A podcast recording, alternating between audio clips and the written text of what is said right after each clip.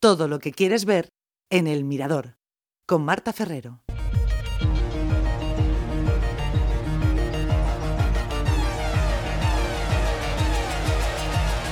Tiemblas amor mío como una gota de rocío agapimú.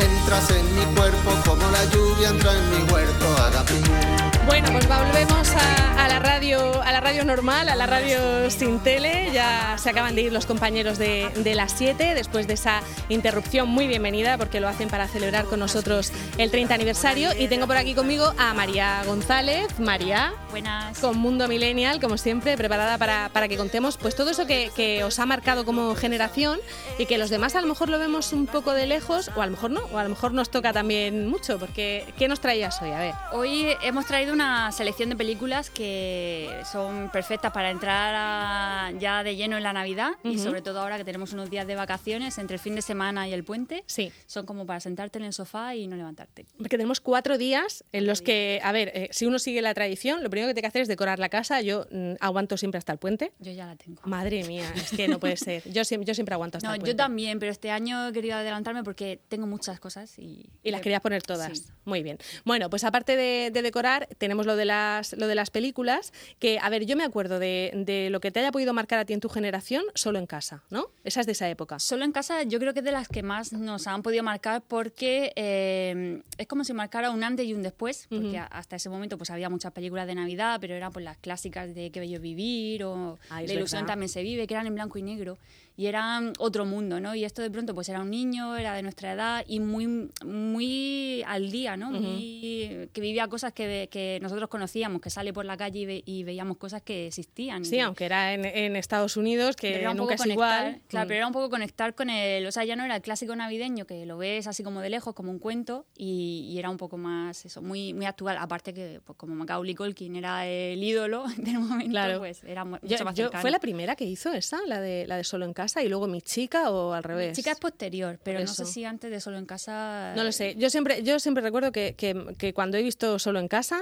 siempre he pensado que a una madre española eso no le pasaba. Eso no le puede pasar ni española ni ninguna, vamos, por muchos hijos que tenga, no te puedes olvidar. Dejarse al niño olvidado en casa, eso no le pasa a una madre española. Además que no es que se fueran a comprar, o sea, lo típico que se te despista, ¿no? Se no. iban de, de, Chicago a Florida o algo es que así. aparte, ¿no? o sea, que, que, durante todo ese tiempo, entre que estás en el aeropuerto, que tal, no, no te des cuenta que te falta un crío, pero bueno, dejando al lado lo increíble que podía llegar a ser la peli, es la típica peli navideña, sobre todo para ver con niños. Sí, sí, además es muy bonita, de estas que, bueno, todas las navideñas en general tienen un final feliz, pero esta se resuelve todo muy bien, el mensaje es súper, eh, hay que ser buenos, hay que portarse bien, la familia es lo primero, mm. o sea, que lo tiene todo. Esto es como, vamos a ver, cuando uno empieza a ver una peli navideña, siempre asume que va a terminar bien.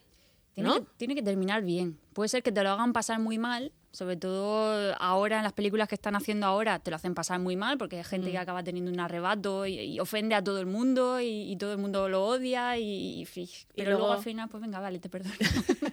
bueno, hay algunas que nos lo hicieron pasar muy mal, como la de los Gremlins. La de los Gremlins, sí, y fíjate, y no era terror emocional de ese de, no. ay, me he portado mal, no, era de verdad, había unos bichos que, que, literalmente se cargaban la Navidad y la casa. Sí, la verdad es que eh, qué buena es esa película, eh, la de los Gremlins. Es muy buena y además el componente de que sea de Navidad eh, tiene algo. O sea, porque esa película la basas en verano y parece que no, que no es lo mismo, pero eso de ver a los Gremlins destrozando el árbol de Navidad y destrozando los juguetes y las galletas y es como que le da más dramatismo. Sí, la verdad es que es, es una peli que también conviene ver en, en, Navidad. Luego hay otra, por ejemplo, que a lo mejor no relacionas directamente con la Navidad, como, como es la de Jungla de Cristal, pero pasa sí. en Navidad y también creo que, que, también suelen ponerla en Navidad en la tele, sí, además. Esa además es una de las favoritas de mi madre, que igual pasamos de qué bello vivir a la jungla. Entonces, sí, sí. sí.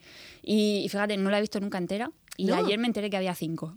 Yo he visto la uno seguro, y además la habré visto a lo mejor más de una vez, y, y, creo que he visto dos, mm, pero ya a partir de la tres dije yo, bueno, esto ya está, claro, ¿no? A mí me dijeron, hay cinco, pero son tres. Ah, o sea, tres. olvídate vale. de las otras, son tres. O sea, esto como lo de los diez mandamientos, sí, ¿no? Igual. Bueno, entonces, Jungla de Cristal nos la apuntamos también como película navideña. Sí, es que porque sean de Navidad no significa que tengan que ser ñoñas. No, hay- que- es la tendencia general, pero Claro, algunas son pero yo creo que lo bueno es eso, que creas el ambiente y luego tampoco hace falta que termines con la lagrimilla ni que siempre viene bien para un momento, Mm. pero si son películas mm, con un desarrollo normal y corriente, solo que además están en Navidad, pues creo que las hace doblemente eh, buenas para estos días. Por ejemplo, está la de Mientras dormías, que lo- la comentamos como comedia romántica, pero esa es muy navideña también. Es muy navideña, de las que además te ponen todos los años. Y, y fíjate que además es algo muy curioso de esa película. Normalmente las películas que vemos de Navidad empiezan justo antes de la Navidad y terminan el mismo día de Navidad, ¿no? Es como el fueron felices y comieron felices. Además, todo tiene que pasar en una semana o dos. Claro, y no sabes qué pasa después del día de Navidad. De pronto ya pues deja de ser Navidad y ya está. Pero mientras dormías precisamente empieza el día de Navidad y abarca pues hasta lo que aquí serían los Reyes, ¿no? Y entonces pues es una peli que encima que puedes seguir viendo ya cuando ya estás metido en la Navidad, que ya llevas Vale. un mes viendo películas de O Navidad. sea, esta sirve para Reyes también. Esta ¿no? te la puedes dejar para el final. Luego es verdad que hay muchas también en torno a la Nochevieja, son, son más, pero por ejemplo, de la- eh, en la- una que se llama precisamente Fin de Año, pero esa es posterior. Esa es Noche de posterior fin de a los año. 90, sí, esa, esa es de- posterior. esa es un montón de historias entrelazadas. Fue un poco siguiendo la estela de, De Actually, sí. que, que marcó también mucho. Y entonces ese tipo de películas lo han explotado con Nochevieja y con San Valentín. Ujú. Claro, luego Bridget Jones también hay mucha parte que es en Navidad. Sí, sí. De hecho, empieza con todo el drama de Año Nuevo, que ya lo que querría era estar de resaca como todo el mundo, y la obligan a ir al buffet de, Hombre, y- de pavo al curry de y la lo de, y lo de la- los jerseys esos horrorosos que se ponen de Navidad, los americanos, que yo no sé si aquí eh, Sí, estoy viendo en los escaparates, ¿eh? Aquí, aquí también. De hecho, en mi oficina, por ejemplo, tenemos un concurso anual y lo hacemos todos los años. De a ver quién se pone el jersey más feo. Eh, sí, no es más feo, es más espectacular. Premian el, el look, ¿no? Pero, El más navideño. Premios y todo, ¿eh? Ajá. Bueno, pues cuéntanos alguna, alguna peli más. A ver. Pues a ver, otras que tenemos así de Navidad, que, mm, Pesadilla antes de Navidad, por ejemplo. Ah, vale. Que también esa vale pues entre Halloween y Navidad, porque como va saltando ahí un poco, Sí, y aparte es un poco, es Navidad, pero es un poco terrorífica, un poco ¿no? tétrica. Sí. Sí. Mira, esta no la he visto yo, ¿ves? Esa está muy chula, o sea, técnicamente es una pasada. Y A es un clásico también. Claro, el argumento pues a lo mejor te puede cansar un poco porque también cantan.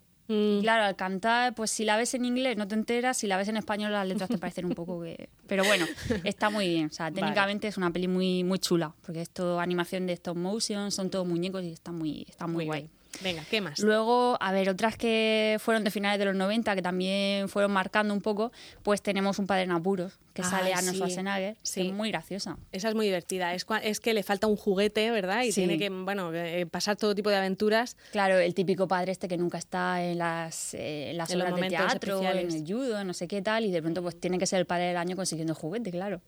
Y, y toda eh, esa locura que se desata en torno al juguete que tenías que haber reservado, que bueno, este año lo vamos a ver un poco con la Play 5.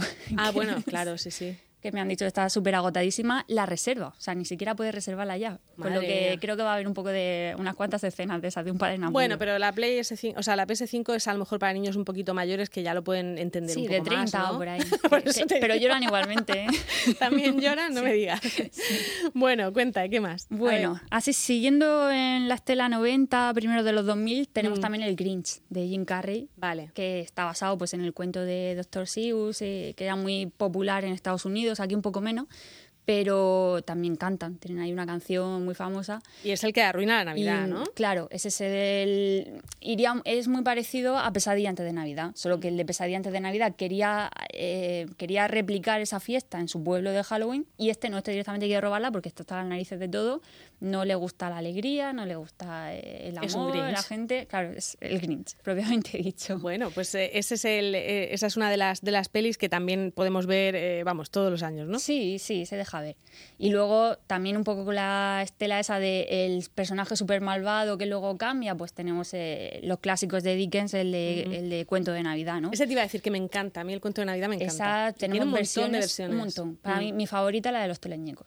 Los teleñecos tienen una y yo, yo fíjate, la primera vez que vi yo esa historia, que, que no sabía de qué iba y, y me encantó, fue con Mickey Mouse. O sea, hay una, hay una versión con Mickey Mouse. Mickey Mouse, los Picapiedra, Mm. eh, yo qué sé. Bueno, el propio Jim Carrey hizo una en, en animación de esta real, digital, Ah. que era él interpretando, pero luego veías... el- Hay una también que es los fantasmas acosan al jefe o algo Sí, así. que sale Bill Murray. Que sale Bill Murray, Murray que es el tema siempre es también. Mm. el mismo, siempre es pues eso, una persona que también odia la Navidad, que está muy harto de todo, que tal, que solo quiere de hacerle la vida imposible a los demás Mm. y al final pues... eh, Le acaban echando a paletadas Sí. espíritu navideño. Claro, te visita el típico fantasma este que se te aparece en Nochebuena y, y te enseña la Navidad pasada, la presente y la futura y ya pues cambias de opinión. Mm. Bueno, pues hasta aquí nuestra lista de pelis navideñas que, que hay que ver y, y otro día si quieres comentamos las de las de Netflix que Esas están para, tema, que para un esa, programa ya no, esa ya no sería millennial, esa tenemos que hacer una- un programa aparte hablando de, de todas las princesas y, y todo lo que pasa en Sí, Netflix, sí. que es un mundo ahí Es impresionante. una maravilla. Es impresionante, sobre todo si quieres que se te quede el encefalograma plano y equivalga a una siesta, eso, vamos, vale totalmente. Sí, sí. María, muchísimas gracias. Hasta luego. Hasta luego.